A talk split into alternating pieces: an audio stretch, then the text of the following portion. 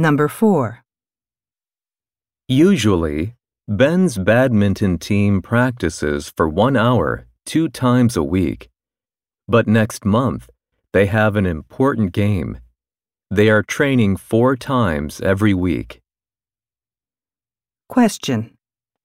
How often does Ben's badminton team practice now?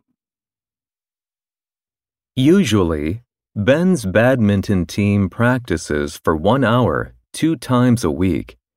But next month, they have an important game.